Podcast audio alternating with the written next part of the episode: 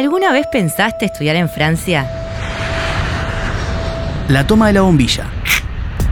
Un podcast para llevar tu mate a nuevos horizontes. Bienvenue en France. Felipe Clavijo. Destino Montpellier. Felipe Clavijo es analista de microbiología en la unidad de análisis de aguas de la Facultad de Química de la UDELAR. Es licenciado en bioquímica, estudiante de doctorado en biotecnología y realizó pasantías en la Universidad de Minnesota. Además, fue becado en distintas oportunidades, tanto por la Comisión Académica de Posgrados de la UDELAR, la Agencia Nacional de Investigación e Innovación ANI y la Universidad de Friburgo. Recientemente realizó una estadía de dos meses en el Instituto de Investigación para el Desarrollo de Montpellier, luego de haber obtenido una beca del Campus France. La toma de la bombilla. No es tu primera experiencia siendo becado, ¿no? ¿Cómo llegas al campus de France? Bueno, esta surgió porque un amigo mío estaba, había terminado la carrera de arquitectura y estaba buscando para hacer una maestría afuera del país y encontró un llamado de la, de la Embajada de Francia que ofrecía becas para estudiantes que quisieran hacer una maestría en Francia.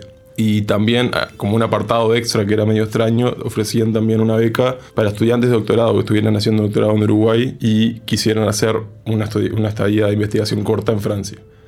Y eh, mi amigo sabía que yo estaba metido en el doctorado y que estaba buscando por hacer alguna pasantía más. Y me dijo, che, Phil, esto te puede, te puede copar. Y tal, así, era como justo por lo que estaba buscando. Yo había hecho un curso eh, por Zoom antes, previamente, con un equipo de investigación de Francia. Habíamos quedado en contacto y hicimos una investigación en conjunto y publicamos un artículo. Y ya había quedado la, la, conexión. Y cuando surgió esta beca fue como tal, los contacté de vuelta, les dije, che, esta la posibilidad de postularme por esta beca, no sé si tienen chance de hospedarme por un par de meses. Y me dijeron que sí, sí, obvio. Y tal, me postulé y salió. Entonces ya habías tenido un acercamiento previo a Francia, o por lo menos a la investigación en Francia. Claro, sí, fue medio casual esto. Fue en Twitter, académicamente siempre se postulan llamados a cursos, y me saltó un curso que era como muy hecho a medida de lo que yo estudio, que son bacterias patógenas de plantas, y sobre todo la parte genómica de, de los patógenos. Y el curso se llamaba Genómica de bacterias patógenas de plantas. Entonces está claro, me postulé y, estuvo re buena la experiencia. Y como parte de ese curso surgió un, un, proyecto corto de, investigación que se terminó publicando. ¿Cómo te manejaste con el idioma? ¿Tuviste alguna dificultad? La verdad que yo iba con pila de, expectativas del idioma, porque no, no, hablaba nada francés y cuando me salió la beca dije, voy a ver si, si aprendo un poco lo básico, por lo menos para no estar muy perdido y tal, me viajé Duolingo, tipo una aplicación para aprender y, y contacté amigos que, habían ido al liceo francés y conocían a algún profesor y hice como un mes de clase que estuvo bueno como para no estar en, en pelotas básicamente cuando llegara, pero no, no, no, no era suficiente como para entender mucho, la verdad, como una conversación fluida no, no se podía tener. Así que estaba con miedo cuando llegué, pero ni bien llegué vi que, que tan, la verdad que el idioma que más se hablaba era inglés como como básico, como ecualizador, ponele, porque todo el mundo, de ahí hay varios países diferentes, mucha gente de, de, África, como Madagascar, Senegal, y muchos eh, sudamericanos también, como colombianos, argentinos, porque la, la, meta principal del instituto en el que fui a trabajar es fomentar el desarrollo de países en vías de desarrollo. Eso trabaja mucho con, con, África y Sudamérica. ¿Cómo fue la experiencia de conocer y trabajar con estudiantes de diferentes países? La verdad que te abre un montón la cabeza porque estás trabajando con gente que no. De países que ni siquiera conocía la existencia o no, tenía ni, más noción de, cómo, de, cuál es el sustento, cómo viven. Como, no sé, te hace valorar bastante también eh, las condiciones que tiene Uruguay también, como que es que nos quejamos bastante, pero en comparación... ¿Hay alguna historia en particular que te haya llamado la atención? sobre todo de un compañero de Madagascar que nos presentó cómo trabajaban. Él, trabaja con un patógeno de arroz, que es el principal cultivo, de Madagascar, y hace muestreo por, todo por toda la isla, pero cuando llega las muestras al laboratorio nos mostró las condiciones y, y, realmente fue mucho, mucho, mucho esfuerzo que, logran resultados que están muy interesantes. No, no tienen equipamiento para nada y con lo poco que tienen hacen lo que pueden y, te, hace valorar un montón la infraestructura de la, de la facultad. ¿Y cómo fue tu experiencia al momento de socializar por fuera del laboratorio? Bueno, la, eh, el grupo de trabajo era como muy, muy interdisciplinario y gente de varias ramas y de muchos países y mucha gente como yo. Era muy común que vinieran gente por pasantías cortas. Entonces, como que la gente que estaba fija en el laboratorio trataba de, sacarnos a conocer la ciudad, los distintos bares y, conocer un poco los barrios y lo que había aparecer en la zona. Y, y estaba la, la mejor forma, creo, de conocer la ciudad con locales que te muestran qué hay para ver y qué hay para hacer. ¿Y qué tipo de actividades realizaron? Éramos mucho de salir. Montpellier en sí es una ciudad bastante chica, ponerle que tiene menos de 200.000 habitantes, pero la mitad son estudiantes, entonces hay mucha movida cultural y de bares. Y también está cerca de la playa del, Mediterráneo, entonces como hay mucho verde, mucho paseo para hacer en bicicleta, entonces organizamos, por ejemplo, ir en bicicleta desde el centro hasta la playa, conociendo, hay un parque nacional con, con flamencos y salidas así como a conocer la región y, conocer un poco la ciudad. ¿Qué lugar te gustó más? De, lo que hice con, el con, la gente del laboratorio, lo que más me llamó la atención se, se llama Palava Sanflot, que es como, como si fuera un balneario, pero de camino hay, hay como. se genera sal, se, se, deja entrar el Mediterráneo en como pequeños lagos muy, muy, muy llanos y se deja secar y se hace gran producción de sal. Entonces la vista es muy particular y también alrededor hay como reserva de flamencos, totalmente rosados, como si nada. La toma de la bombilla. ¿Y cómo era un día tuyo en Francia? Bueno, yo tenía como una hora y cuarto de, viaje desde donde estaba quedándome hasta el instituto y llegábamos más o menos a las nueve y media y estábamos todo el día trabajando hasta las seis de la tarde poner y volvíamos al centro y por lo general cuando nos juntábamos entre semanas sí era en el centro donde yo estaba, así que me quedaba práctico para mí y te salíamos a conocer un poco. Y los fines de semana sí tratábamos de, de hacer algo un poco más en la región, algo más afuera capaz. Realizaste tu posgrado en el Instituto de Investigación para el Desarrollo de Montpellier. ¿Hubo algo que te impresionó del lugar? Sí, sí, sobre todo la infraestructura que tienen me, me volvió la cabeza la cantidad de, equipamiento, la cantidad de, gente de distintos lados, hasta la cantina, no sé, como el sistema de, la cantina como que estaba subvencionado para los estudiantes de doctorado o la gente que venía de afuera, mientras que, era muy barato comer ahí, salía menos de 100 pesos un menú que traía entrada, plato principal, postre clásico de francés, no sé. Y, pero para la gente que estaba ya eh, fija, contratada, iba subiendo el, precio acorde al, salario, estaba como subvencionado para la gente que ganaba menos.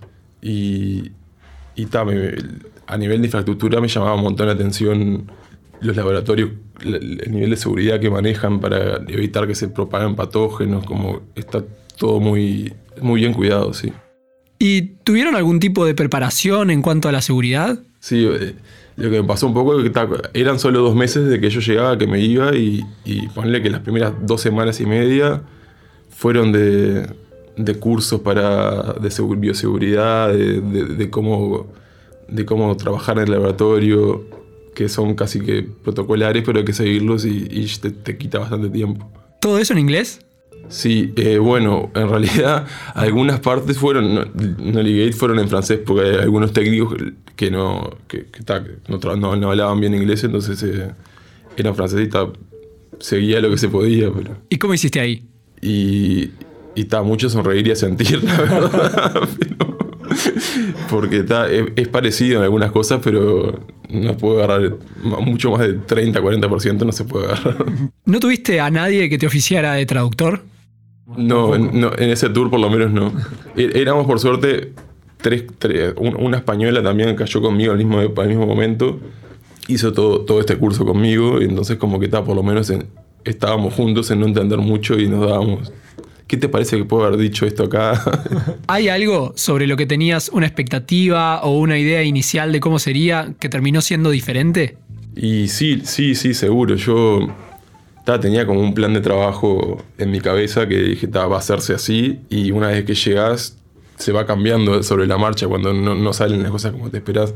Por ejemplo, yo pensé que tenía dos meses para hacer una cosa y, la primera semana fue, estuvo muy buenísimo, tuvimos un congreso de todo el equipo que era en un pueblo a, capaz que cuatro horas de, Montpellier. Entonces toda esa semana estuvo dedicada casi al congreso y ya se perdió. Después con el trabajo de, de adaptación al laboratorio también fueron dos semanas y media más y cuando quise acordar ya me quedaba un mes y una semana para hacer todo el experimental que tenía en cabeza y, y la verdad que no era un poco corto, entonces tuvo que readaptar un poco y fue más, más eh, enfocado a la parte de bioinformática, como de trabajo en computadora, con, con, con genomas de bacterias y la parte experimental fue un poco más corta. ¿Encontraste grandes diferencias con la manera de trabajar acá en Uruguay?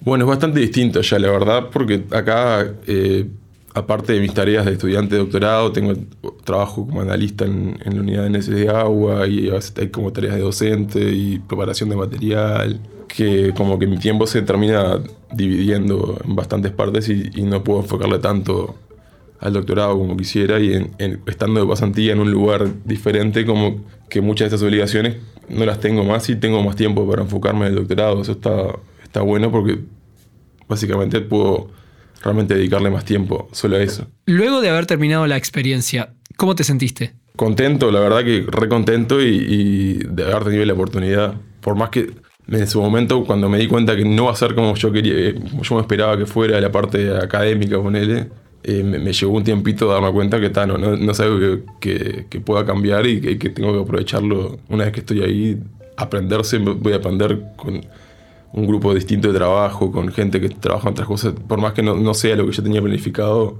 va a ser provechoso igual. ¿Y qué sentís que te aportó esta experiencia? Sobre todo como de varias partes, como a, volví siento que valorando mucho el equipo que tenemos acá, tanto humano como, como no sé, como a nivel de infraestructura, que como decía, no, no, no, no, estamos tan mal como, como capaz que me imaginaba antes de ir.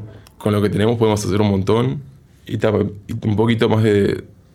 Siento que a veces soy medio estructurado y haber estado en un lugar nuevo y ver que no todo sale de la forma que yo me esperaba, no necesariamente es negativo, eso capaz que puede serme útil acá si lo puedo trasladar a, a mi vida laboral acá, que de no frustrarme tan rápido, creo que va a estar bueno. La toma de la bombilla. Tamara Sánchez, encargada de cooperación científica y universitaria de la Embajada de Francia en Uruguay, nos informa sobre los programas de beca ofrecidos por la institución. La Embajada de Francia cuenta con dos programas de beca, un programa de beca que está más eh, enfocado para estudiantes de maestría que quieren hacer una maestría en Francia. Y también tenemos un programa de becas eh, para jóvenes investigadores y lo que hacemos es tratar de que el, calendario de las aplicaciones esté al mismo tiempo que las inscripciones en las universidades en Francia. Entonces así los estudiantes se anotan en, las maestrías en Francia y al mismo tiempo aplican para la beca siguiendo los pasos que están en la página de la embajada y después cuando ya saben si, si lo, lo, los recibieron en, en, la maestría en Francia, ahí después nosotros hacemos la selección y con base a el perfil del estudiante, lo que hizo antes, los estudios que hizo antes en, en Uruguay si corresponde con la maestría a la cual aplicó y también pues después es un proceso de selección eh, basándonos en, en, la calidad, en la carta de motivación, en el nivel de francés, porque si bien les decimos a los estudiantes que no hace falta necesariamente ser bilingüe o, o tener un cierto nivel de francés para ir a estudiar a Francia, en algunos casos, en algunas materias, en algunas disciplinas y sobre todo en las sociales, sí nos parece que es importante tener un cierto nivel para poder seguir las clases y más en maestría, porque muchas veces hay una tesis de maestría que escribir y ahí sí eh, es importante el nivel de francés. Las inscripciones para el programa de becas son de inicios de marzo hasta el 12 de mayo del 2023 y los resultados serán a finales de junio o inicios de julio.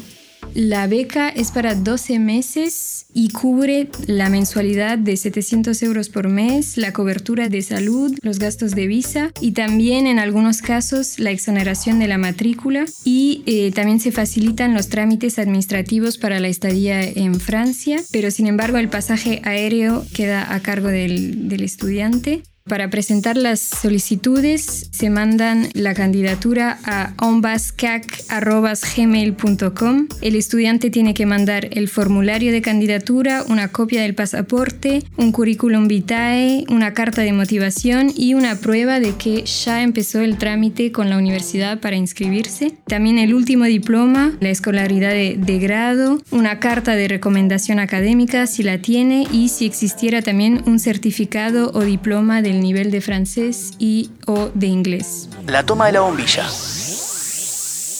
¿Qué le dirías a aquellos estudiantes universitarios que están pensando en realizar una experiencia de este estilo? Que, que se animen, sí, que se animen. La verdad que como que no, es impagable la, la experiencia de, de, conocer otra cultura, de, de por sí ya, ya, vale la pena y, y conocer otra realidad, no sé, vale la pena y tal, es como que te, te, da la oportunidad de conocer mucha gente de distintos lados, ver distintas formas de, de, trabajar y de interactuar y de puntos de vista distintos, realidades diferentes.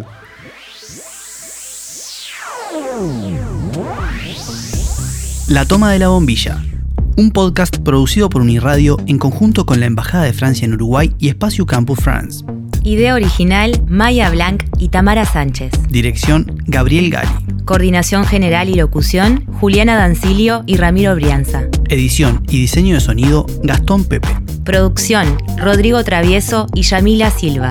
Entrevistas a cargo de Oriana Otero, Marcos Pera, Lucía Chu, Diego Gómez, Tomás Gutiérrez, Juan Martín García, Rodrigo Travieso y Yamila Silva. Identidad visual, Ramiro Brianza. Plataformas, Diego Gómez. Uniradio Podcast. Facultad de Información y Comunicación. Universidad de la República.